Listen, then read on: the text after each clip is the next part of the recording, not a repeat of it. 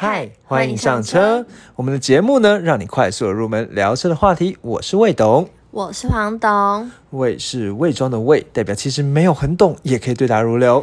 谎是说谎的谎，就算只有机车钥匙，却好像越车无数。好，黄董，我们今天来就来跟大家分享的这一台 Toyota 车，其实照理来讲呢，也是一样啦。我们不应该分享重复品牌的车子，只是因为现在疫情哦，所以我们没办法，只能呢拿之前自己开过的一些车的压箱宝呢来跟大家介绍。对，而且今天这个介绍的车款是蛮久之前就有蛮多网友就开始有敲碗。对，就是不管是在 Mr. Bus 上面，之前高兴网友也有留言过，然后呢，也有一些网友呢在那个 IG 的私讯我们。那我们今天这一次呢，有一点仓促的，在找中午的时候办了一个投票，说，哎，我们接下来下一台车呢，想要讲 那个 Yaris 跟 Sienta。那黄董那个时候呢，就直接说，他觉得结果会一面倒。对，我就跟魏董打赌，我就说绝对是 Yaris。对，然后呢，我就说，哎，我觉得应该。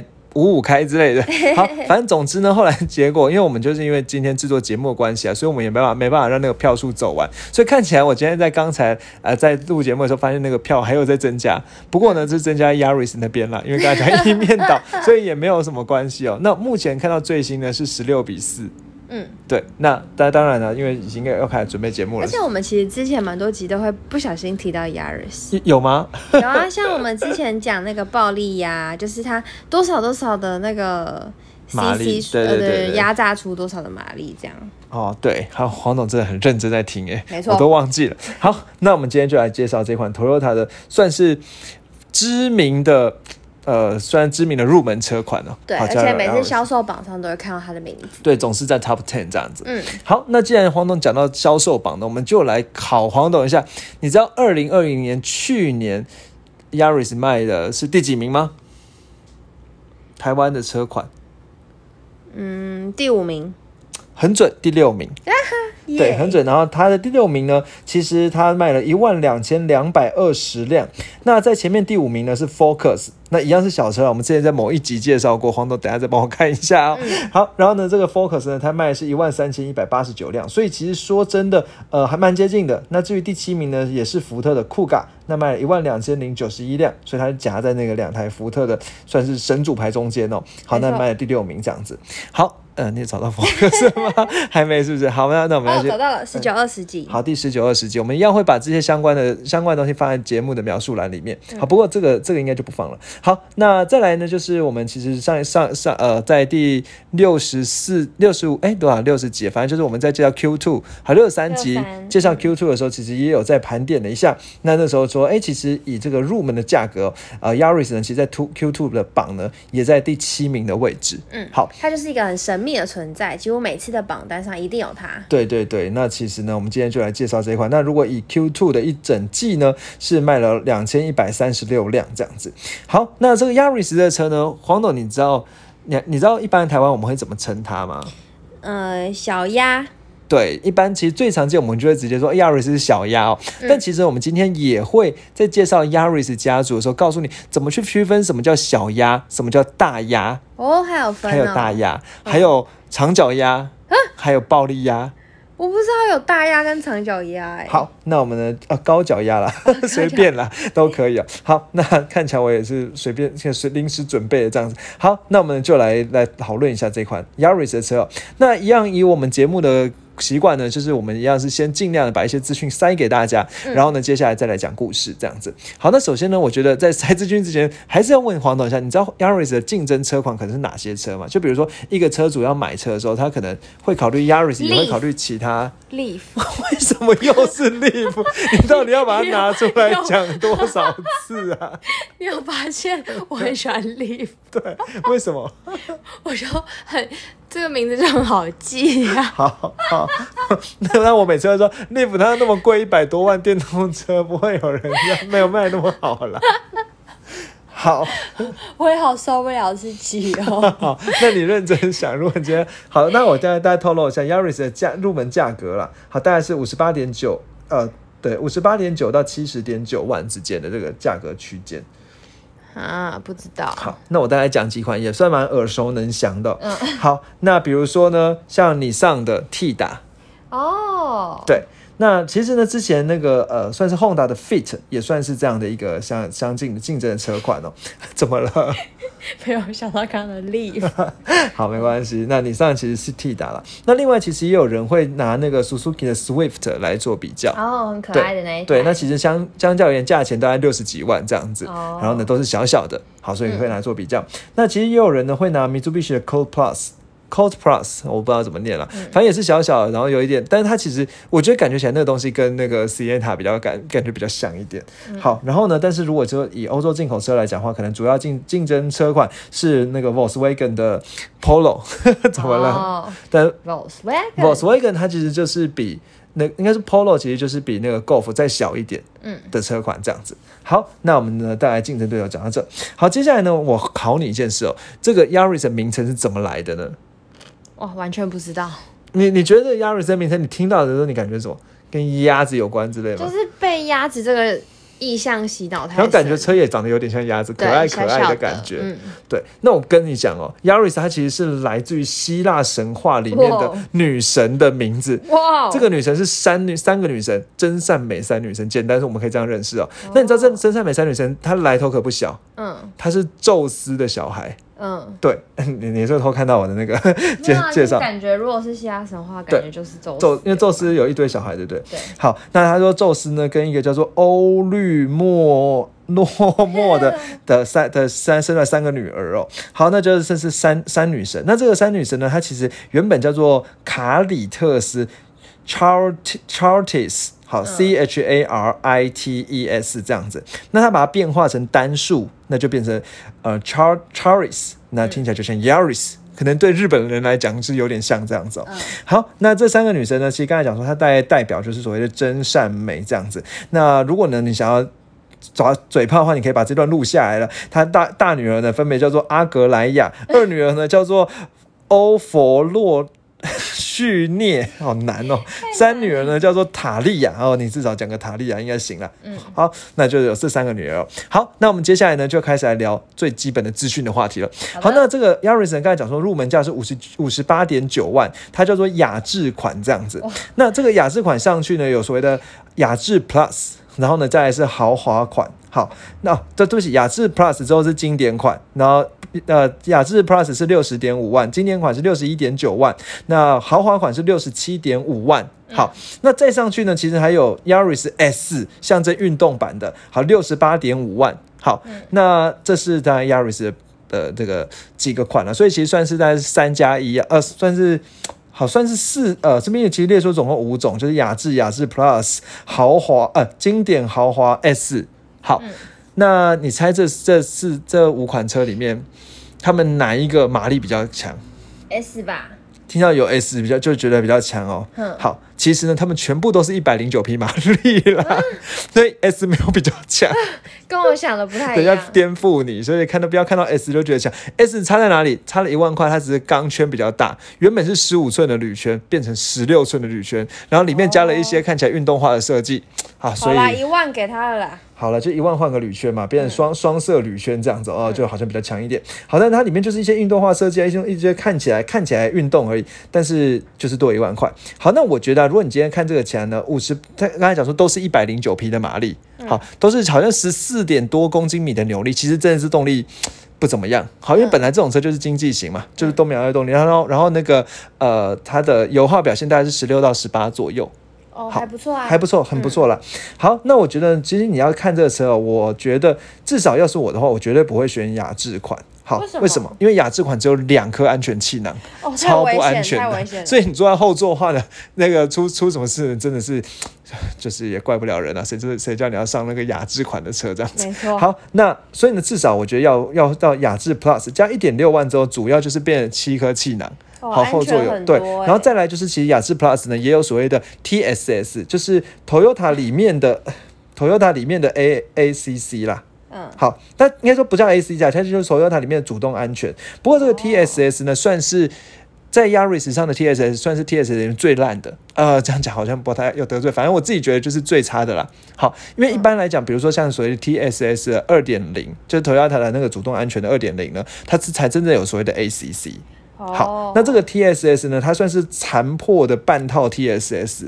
该不会是什么几公里以下就没有了？呃，没有，它是连 ACC 都没有。哦，完全没有。对，它只有所谓的 PCS 预警式防护系统，还有 LDA 车道偏离警示系统，所以它连车道维持都没有，就是可能，而且还是好像只有零到八十公里的时候可以做动。所以就等于就是只是一个显示提醒对，说呃你偏离哦，偏离哦，他没。有真的去把你 hold 住或什么的。对，不过跟你讲，就是如果你今天直接到雅致款五十八点九万是没有这个的。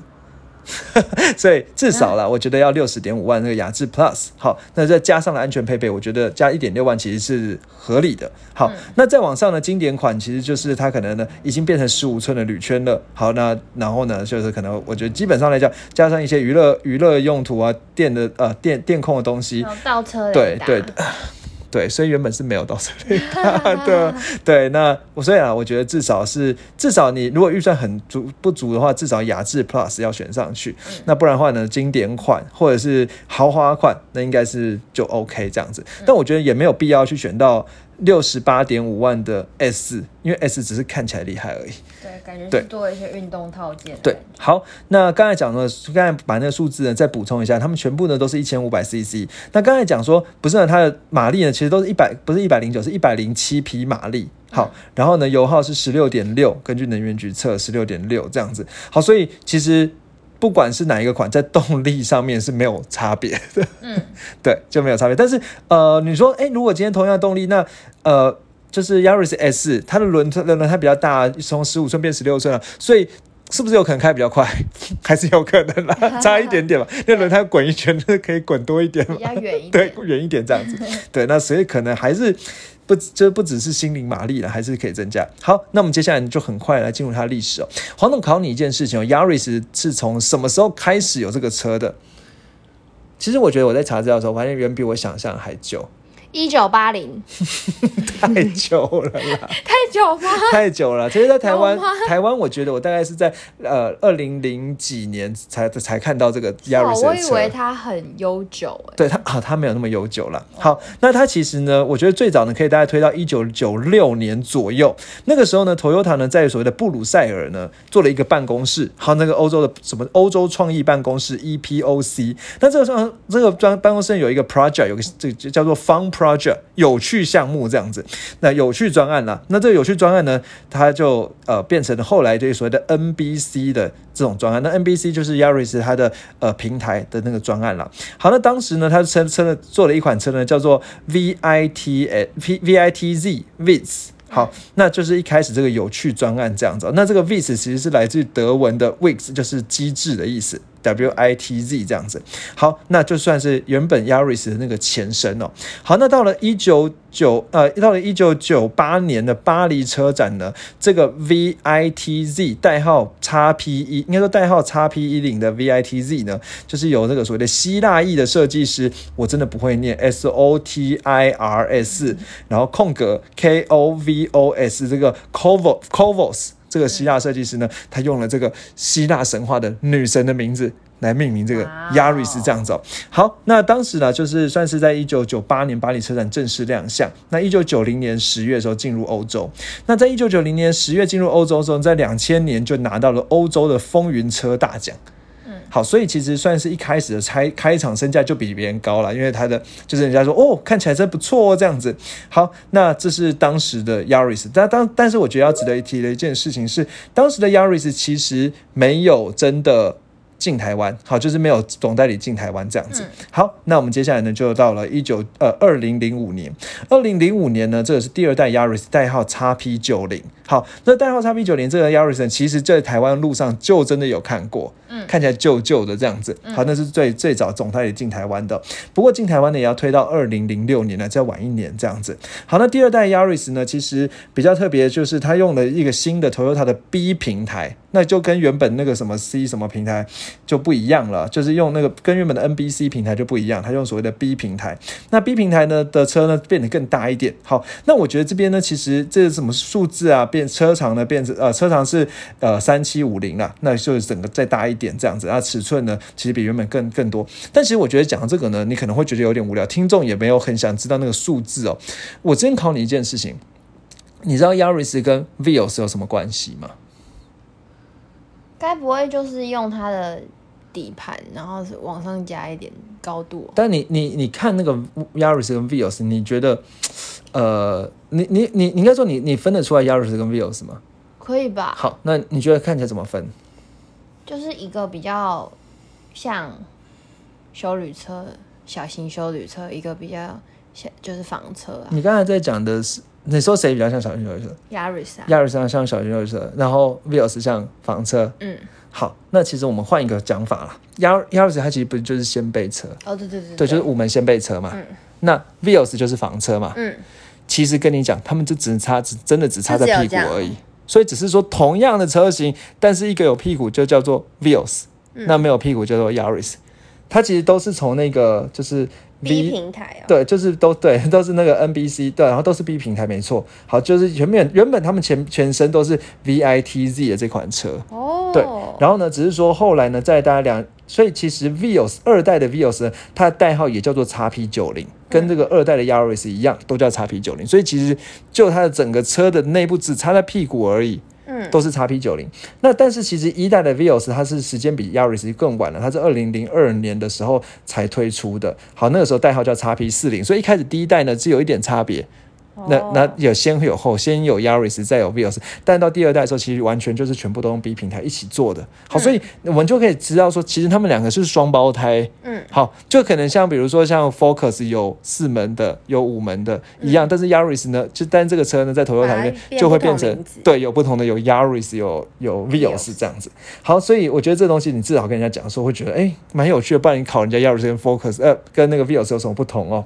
好，那当时呢，它就是有一百零一百零九匹的马力和十四点四公斤米的这个扭力哦，其实真的还不太算是很有动力啦。好，不过因为马定位不一样啊，对，但是我记那当时我真的就有开过这一款二零零六年的这个第二代 Yaris 哦，那个时候我就觉得说，其实它的车车虽然小，但是呢，因为它的整个轴距也很短，所以其实整个操控是灵活的。哦，对好，那再来呢，我们就直接进到了二零零九年了。二零零九年那个时候比较有趣的是，其实因为 Yaris 它还没有改款，它是二零零五年改款嘛，但是二然后台湾二零零六年引进嘛，那引进了之后，Yaris 那台湾已经卖了三年之后，因为还没有改款，所以台湾这个和泰呢就是我自己来改款。好，那改了什么呢？好，基本上来讲呢，最最大的差别是它改了一个，它前面的车车的头呢做了一点点小的改变啦，就原本的可能车长得看起来很天真无邪这样子，那它稍微加上了一些比较有一些。呃，菱角的感觉啦。好，那另外就是它加了两个奇怪的颜色，这两个颜色黄董一定很不行，一个叫魔幻紫，一个叫水漾蓝。不行，对，然后呢就是二零零九年改款这样子。好，那二零零九好像葡萄哦，对，魔幻紫，对对对。好，那二零零九改款之后呢，哎，再提升了一下买气这样子，因为它可能原本太久没改款，市场呢会有点疲惫哦。嗯，好，那后来呢，其实到了二零一零年的时候，三代 Yaris 就出了，代号 XP 一三零。好，那三代 Yaris 呢，其实黄董也在路上你会觉得你没有看过，你有没有这样觉得？好这个像 XP 一三零有点眼熟，又有点怪怪的。嗯，对，那原因是因为其实台湾没有进。哦，对原来如此，那这个 XP 一三零呢，是只有在只要在日本啊、欧洲啊、澳洲啊有进的车款。然后其实这个第三代的 Yaris 目前台应该说这个跟台湾进的是不一样的。好，在二零一二零一零年的十二月正式曝光这样子。那当时呢有三种动力编程：一点零、一点三、一点五。这样子，所以还蛮多可以选择的。好，那这个三呃第三代 Yaris 呢它的风阻呢还蛮低的，零点二八五 CD。那我觉得这边呢顺便补充一下，就是一般来讲，你只要把只要说这个车的风阻在零点三以下都叫做好。是哦，对，只要听到零点三以下，你就会知道哦，这个风阻蛮好，这样子，那它在零点二八五 CD 就可以拿出来嘴了。好，嗯那这个第三代 Yaris 呢，整个车呢，呃，车内长度呢有一九一九一五，好，那其实更长一点。然后另外它椅子还可以做向前向后调整，所以让后面的空间呢可以更大一点。那另外它也强调说后座呢很很平坦，中间没有那个传动轴啊什么，所以后座其实整比较舒服，对，就是说你不会觉得这个车好小，你进在后座呢，其实因为这个车整个也很圆弧的造型，所以嗯也不会觉得说很被挤压哦。好，那其实呢，台湾真的很可怜，为什么？因为刚才讲二零一零年十月的时候，不是第三代差呃十二月正式曝光嘛，这个第三代叉 P 就出来了嘛，对不对？这个 x P 一三零出来了，但是呢，到了二零一二年，台湾还是只能卖第二代。所以呢，都一直没有进。对，台湾的和泰呢，再度把第二代小改款再改一下，再卖好了。嗯，好，那所以呢，后来到二零一零年的时候，那个时候再把它就一样可爱，就一样可爱可爱的这样子。好，那就可能稍微把车头呢稍微调一下，呃，所以下面下面的保险杆的长长相再调一下，这样子。那做出了这个所谓的呃。就是台湾的二零一二年版的二代小改款这样子。嗯，好，那另外台湾呢也总代也推出了这个所谓的 RS Smart 版，还有什么 Fabric 版。好，那就就反正主要就是把前后保险杆做的更有运动化这样啊，那是其实还是旧的车，只是那个造型稍微调一下，看能不能卖得更好。好，那到了二零一四年，暌违已久的三代 Yaris 终于来了。好，那个时候代号叫所谓的 x P 一五零，你还记得欧版的叫 x P 一三零？对。好，那二零一四年终于进来的。对，那才它算是亚洲版了。那这个，这这这就在马路上看过了。嗯，好，那这个 Yaris 二零一四年台湾的三代呢，其实我们就是所谓的大牙。哦，对，所以你下次在路上看到那个 Yaris 有留着胡须的样子的，这个就是所谓的大鸭。嗯，好，那如果没有留胡须的，就就是一般的 Yaris 或小鸭这样子，那就是第三代就是大鸭。那大鸭的代号 x P 一五零，其实是那个这个丰田体体系呢，在整个东南亚布局呢，都是放这款，像泰国啊或什么都是进这一款。好，就大概在一四一五年左右，一三到一四，就是后来改第三代改款之后再做亚洲版这样子。哦，对。好，那在台湾呢，在二零一四年九月十号的时候，在台湾发表这样子。好，那这个车呢，其实呃。就是这个车，它其实跟 Vios 第三代的 Vios 其实也是一样，所以整个车呢，就是有一个叫做所谓，刚刚不是说它有一个大胡须的造型，就是有一个像什么古代的那个官的那种胡须啊，两个银色的胡须哦。那这个东西叫所谓的 King Look，K E E N Look 这样子哦，那就是一个这样子的造型的 Yaris，那就是所谓的第三代。那这第三代 Yaris 呢，在台湾其实也有看到，而且整个车呢，车长拉到了四一一五。好，那整个车身又降低，所以更长更低，这是基本改款，每次都是越改越长越低这样子。嗯，好，那它呢，它的风阻系数呢是零点三零 CD 哦，所以勉勉强强了。那但所以其实我觉得蛮有趣的一件事情是，国外呢这个一样是第三代的 Yaris，因为它的车头呢没有这个大胡子，嗯，好，所以呢它风阻呢是比较零，是零点二八五。好，那台湾这个呢是有大胡子的，风阻呢真的就比较差一点。好，不过这个也没得选啊，除非你去。进口一个国外的亚 s 但不，但我不知道为什么有有人会想要这样子哦。好，应该说不少，至少我我不会想要这样子。好，那另外呢，其实这个亚 s 它就内内装呢，就跟 Vios 是完全一样的。好呢，所以呢，就是用 Toyota 很传统的这个所谓的三环式的仪表板。好，所以我们下次看到这个三环仪表板，你不要觉得说，哎，只有 Porsche。Porsche 这种高级车才会有仪表的 这个三环式，其实 Toyota 呢也是这种三环式仪表板，所以其实我觉得，如果那个 Toyota 内装仔细看，我觉得不就是看起来也不会觉得说很落呃落漆到哪里去了，我觉得看起来其实也算是有模有样的，好，所以也不要特别去觉得哦，就是一定要 Porsche 才会有三环仪表板。好，那另外呢？其实整个车了，反正总总之又变拉长，然后压低这样子。好，那就是我觉得这是我们的第三代。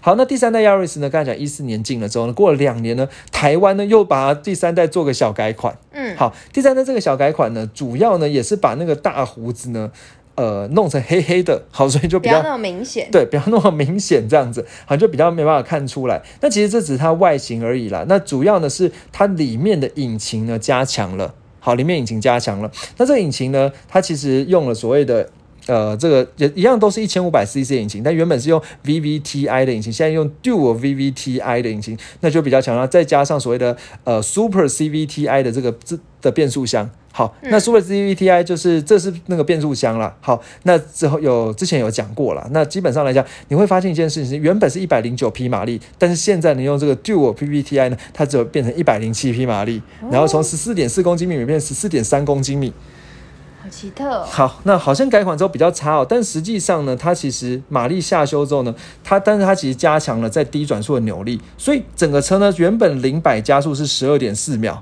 被它改款之后是十点七秒哦，反而变快。所以其实真的这个一六年改款呢，这算是我们现在现行版台湾可以看到的第三代小改款后的 Yaris。那其实整体来讲是好的，好的，性能变好。对，其实性能变好。那我觉得之前有查一下，那所以 Dual VVTi 跟 VVTi 的差别是，Dual VVTi 呢，它的引擎的进气口是在后面。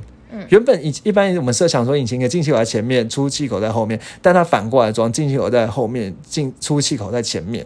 他说这样子的空气力学呢，因为车在前进的时候，它这样子反而是比较容易，就是反而会设计比较好这样子。好，那这个这些细节呢，有机会我们再针再针对这来讲一下吧。好，那到了二零一八年呢，我们又台湾的又在第第三代又再一个小改款一次。好，那再小改款呢？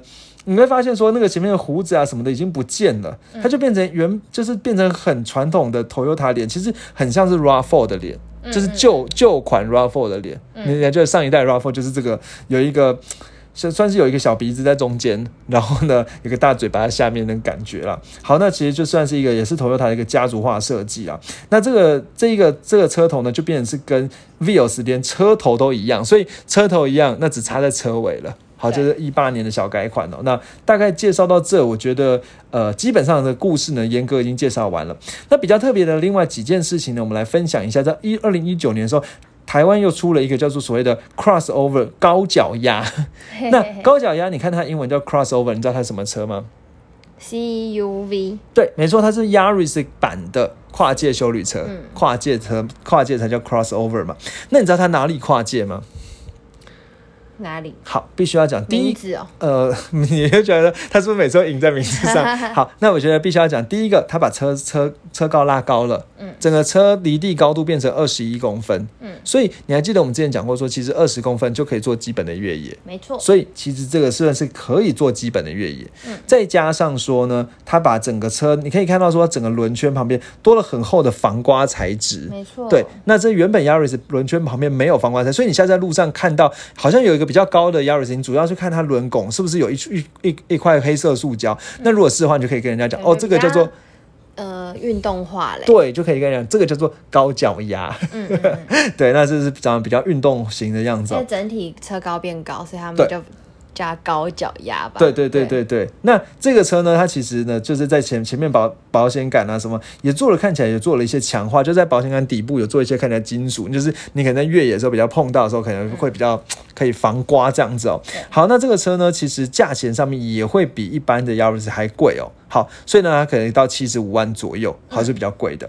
好，那刚才呢，其实接下来时间又推到二零二零年哦，其实已经有第四代 Yaris 代号 x P 二一零，但是这个 x P 二零其实我觉得长得还蛮帅的，蛮帅的。前面的车头的部分又修的更帅了。对，前面车头其实看起来更帅，不过呢，一样它在台湾没有，因为台湾还没有进，它是二零二零年二月的时候在日本上市。嗯，好，但是然后当时我记得什么，在二零一九年十月十六号在日本。日本和荷兰的阿姆斯特丹同时亮相，这样子。好，那它用的是所谓的新的平台 TNGA B 的平台哦，打造的。好，所以这算是一个新的新世代平台。因为其实现在的 Yaris 哦，还是用一些一个以前传统从第二代开始的一个叫做 B 平台好打造的车哦，所以其实现在都还不是所谓的 TNGA 的车款。好，所以呃，我确认一下，我怕等下讲对，没错，就是。对，就是它其实从那个第二代二零零五年开始，它都是用 Toyota 一个叫做 B 平台，那等到后来才用 TNGA。好，那我们接下来呢？接接下来，我觉得这第四代，因为台湾目前还没有嘛，所以其实，然后另外我觉得这次代还有个很大的重点，就是它改变它动力。你看它的那个 Toyota 是不是有一个蓝蓝的在里面？有，我知道。什么？就是有油电混合，对，它是有油电混合的版本哦。那其实现在目前 Yaris 都是汽油版的，嗯，对，所以其实算是在动力上面呢，我们也做了，那应该不是我们，他们也做了一些改变了。好好好，那我们今天 Toyota 业务，对，好，那再来呢，其实我们就可以看到说，其实大家要讲的热热度最高的话题呢，就是所谓的 GR Yaris 暴力压。好，那我们就来了解一下这个暴力压是什么东西哦。好，基本上呢，这个暴力压，知道拉力赛很强，你是想要把我的台词都抢走了？很喜欢一些 highlight 重点。对，好，那其实这个拉暴力鸭呢，我先跟你讲，一一台 Yaris 呢，大概七十万嘛，对不对？最贵大概七十万左右。好，但这个暴力鸭要一百八十五万。哇哦！对，而且呢，它全台湾只限量三十台而已。哇塞！我好想在路上看到哦。好，所以目前办可能可能还还看不到哦。好，那这个 GR Yaris 呢？呃，它其实是 Toyota 呢跟这个 WRC 就是拉力赛呢的冠军车队，一个叫做 Tommy T O M M I。好，这个真的不会 Marking。好，Racing 的这个车队呢，一起共同开发的。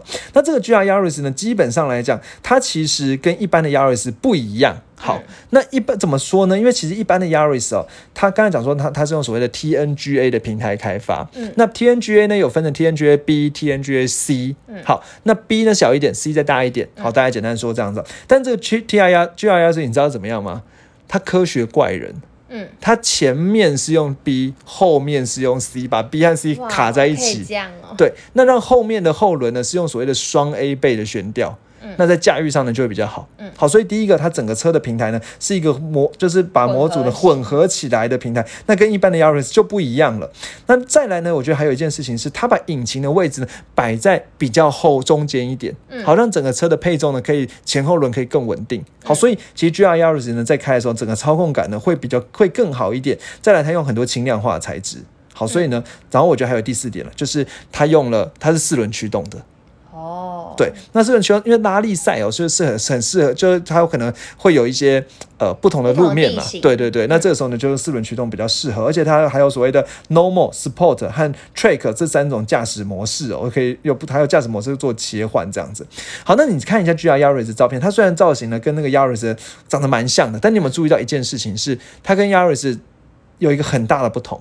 我们路呃市面上看到 Yaris 一个很大的不同，轮子吗？怎么说？黑黑的，有天窗哦。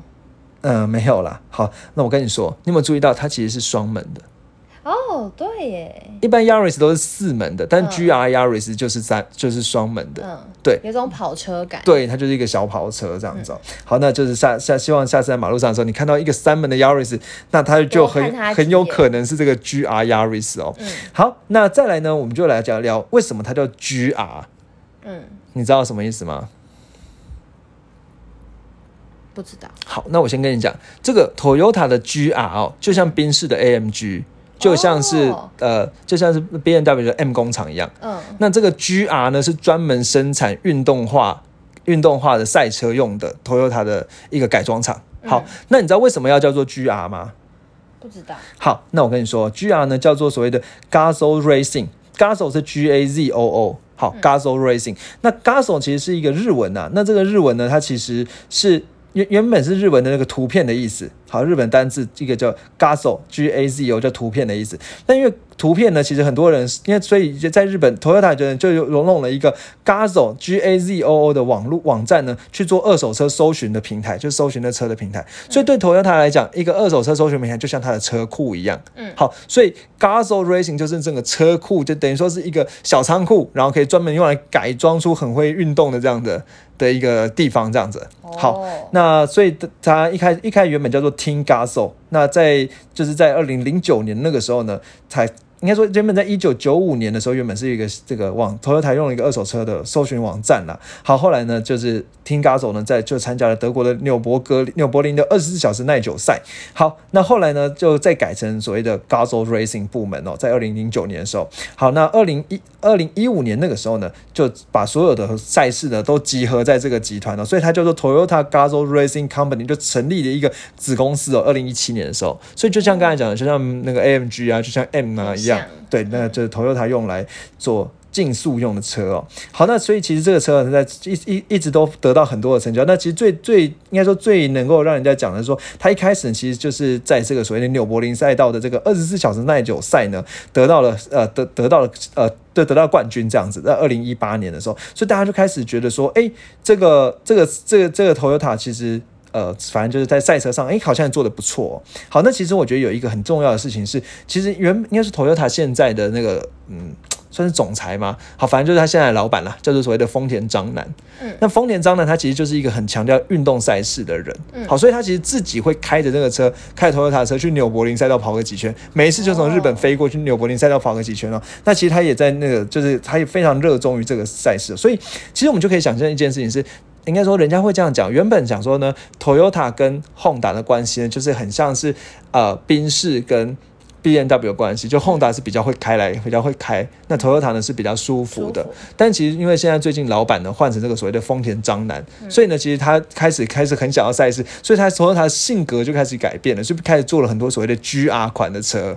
哦。对，所以就是变成说他很热衷于这个赛事哦。嗯好，那我们最后呢，很快来聊一下这个 Yaris 呢有什么不好的地方或开起来的感受哦。嗯其实基本上来讲，这以以这个六十几万的车哦，那我们我觉得说，它其实大部分人都。真的就是把它当做代步的工具啦，对不对？就是刚才讲说六十点五好，或者是到六十八万，就大概我们说六十五万左右车。其实我们觉得你就把它当做代步的工具，所以然后稳稳的这样子。对，所以你可能有一些什么科技功能啊什么，你也不太会需要在。你说有很多电脑嘛，因为很多电脑觉得很容易坏，好，其实也不太需要。那其实人家讲了，所以如果讲 Yaris 呢，可能比较呃有问题的地方是，可能觉得说哦，冷气呢有点不冷。这个这个我觉得这这这没有什么第一次听到，对，就是没有什么，就是可能个人个人嘛。好，那另外呢，可能觉得说，哎，内装很容易刮伤，然后呢，可能刹车有点没力，然后呢，可能有一些都门把会断掉啊，或者是呃，反正就是有一些，反正就是有一些小小问题，对，有一些配件有关的对小问题。那另外呢，其实也有讲到说，比如说它可能会有异音，好，可能比如说仪表板会有异音啊，车灯会有异音啊，门会有异音啊，什么这一些小小的异音啊，或者那我觉得就是。就是一些小瑕疵，但基本上来讲，它不会让你卡在路上面。嗯，对稳稳的，那我觉得其实就一个代步车来讲，它是非常足够的哦、好，那当然也有人说什么在高开高速的时候觉得很觉得没有很稳，就是可能超过一百四十公里之后，整个车就很晃。但是基本上小车也没有在跟你要开到一百四十公里。对你又不是开 GR Yaris，对 所以我觉得说可能以代步来讲，它真的是为什么它可以在一直在可能前十名的一个选择哦。对啊，好。那我们今天这一集呢就到这里。好，嗯那我们最后呢有三件事情哦，我觉得可以跟大家看一下，呃，麻烦大家一下。第一件事情就是，如果觉得我们节目好的话，可以跟朋友分享。没错。对，那跟朋友呢，就能直接按分享，就把这一集传给他，给他。如果他刚刚好开 Yaris 的话，就说，哎，那你听过这个 Yaris 的故事吗几率很？高哎，对，他卖那么好对对对。嗯好，那第二件事情呢，就可以搜寻未懂车，找到我们的 IG 哦。那今天时间关系，今天来不及感谢桥段，下次再说。好那最后一件哦，对，然后找到我们 IG，我们都是在线动里面跟你互动。好，最后一件事我不好意思说了，就是 Apple Podcast 帮我五们颗星。五颗星刷起来。好，谢谢。谢谢大家，拜拜。拜拜